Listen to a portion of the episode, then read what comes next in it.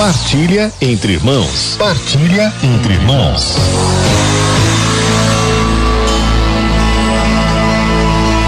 Continuamos então as nossas partilhas aqui no programa Palavra de Amigo sobre o tema do combate espiritual. Estamos nos baseando em uma obra clássica de espiritualidade, que é a obra O Combate Espiritual do Padre Lorenzo Scupoli, que viveu lá no século XVI na Itália. E nesse livro ele oferece uma verdadeira estratégia de guerra para vencermos as armadilhas de Satanás. Ele diz assim, lá no capítulo 15 do livro: Esta batalha não pode ser evitada e só há duas opções: combater ou morrer. E para isso ele ensina a usarmos quatro armas necessárias nesse combate. Passamos então pelas duas primeiras, retomo aqui rapidamente. A primeira delas é a desconfiança de si. Sabe aquela história que a gente ouviu, ouviu naquela canção? Se você quer alguém em quem confiar, confie em si mesmo. Pois é, esquece, aqui não funciona. Ele diz: Embora não sejamos mais do que nada, nos convencemos de que valemos algo. E sem qualquer fundamento, superestimamos as nossas forças. Deus é a fonte de todo bem, meus irmãos. Sem Ele, nós não somos capazes nem mesmo de um bom pensamento. E quatro meios práticos para alcançar esta graça da desconfiança de si é, primeiro, considerar nossa incapacidade de merecer o reino dos céus. Ou seja, sozinhos nós não merecemos a salvação. Depois, pedir ao Senhor a virtude da humildade. Desconfiar dos próprios juízos, dos próprios pensamentos, das próprias ideias, das próprias convicções.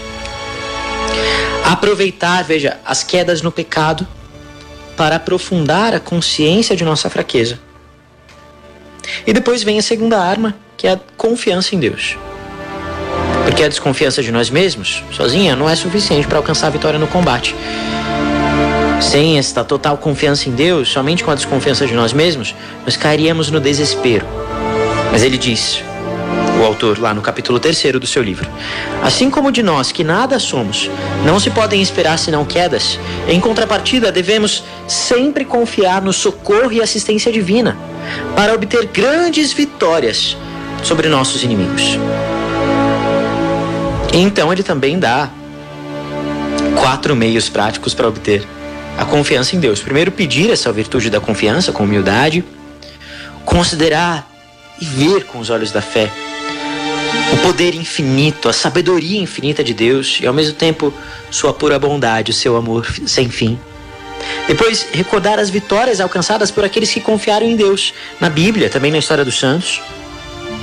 E antes de começar qualquer coisa, ter em mente a própria fraqueza e invocar o poder de Deus. E depois, então, nós chegamos à terceira das armas, que ele chama simplesmente de exercício. Por isso que o tema do nosso programa aqui é como se exercitar para o combate. Que exercício é esse? É o exercício da própria alma, porque é na alma que se trata esse combate. É preciso exercitar a alma e, mais especificamente, exercitar a inteligência e a vontade. A inteligência, ou seja, a mente, o, o, o entendimento e a nossa vontade.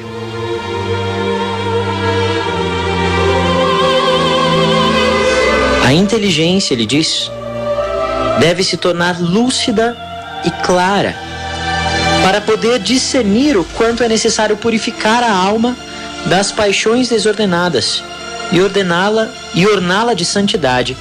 Ora, se a nossa inteligência não está exercitada, nós não sabemos discernir o bem e o mal mais.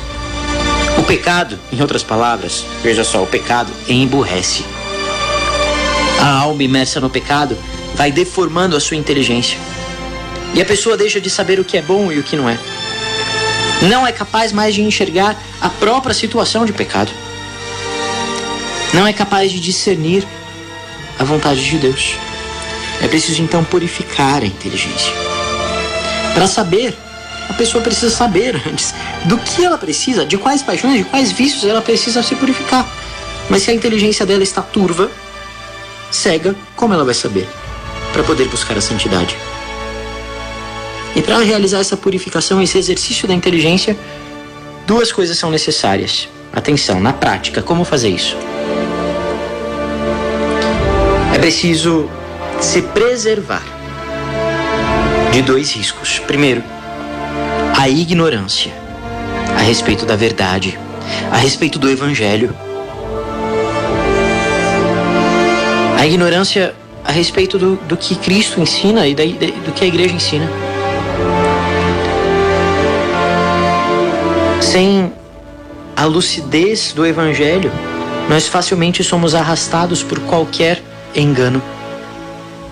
É preciso então ter intimidade com a palavra de Deus. É preciso conhecer os mandamentos de Deus, os mandamentos da igreja. Não ficar, veja, somente com as informações de internet, do WhatsApp, do Zap.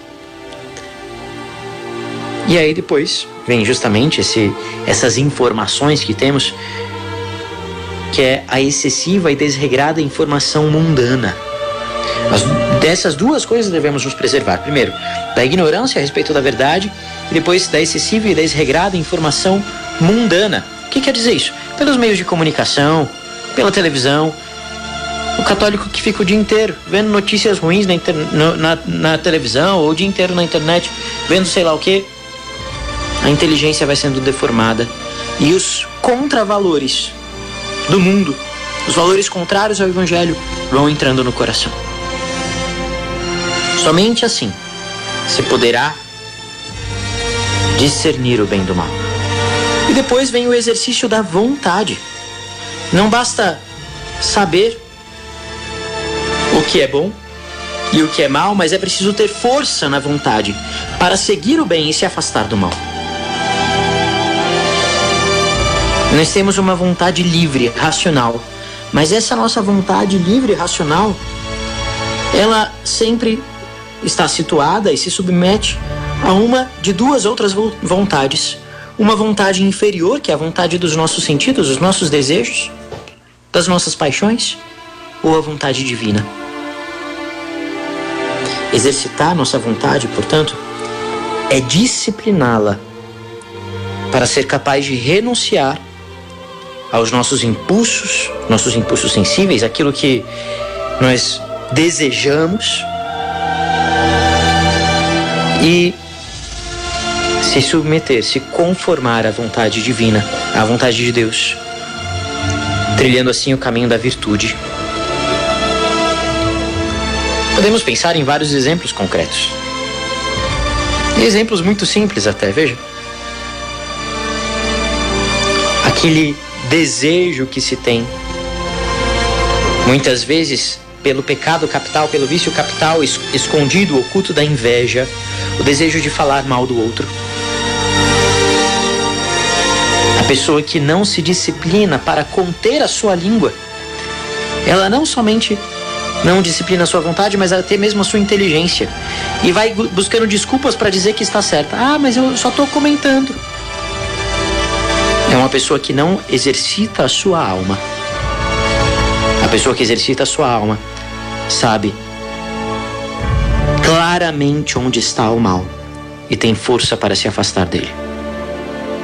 Peçamos ao Senhor essa graça e exercitemos isso. É aí que está o combate espiritual. Está em se colocar na porta do próprio coração como uma sentinela e saber quais sentimentos, quais desejos, quais pensamentos vêm de Deus ou não vêm.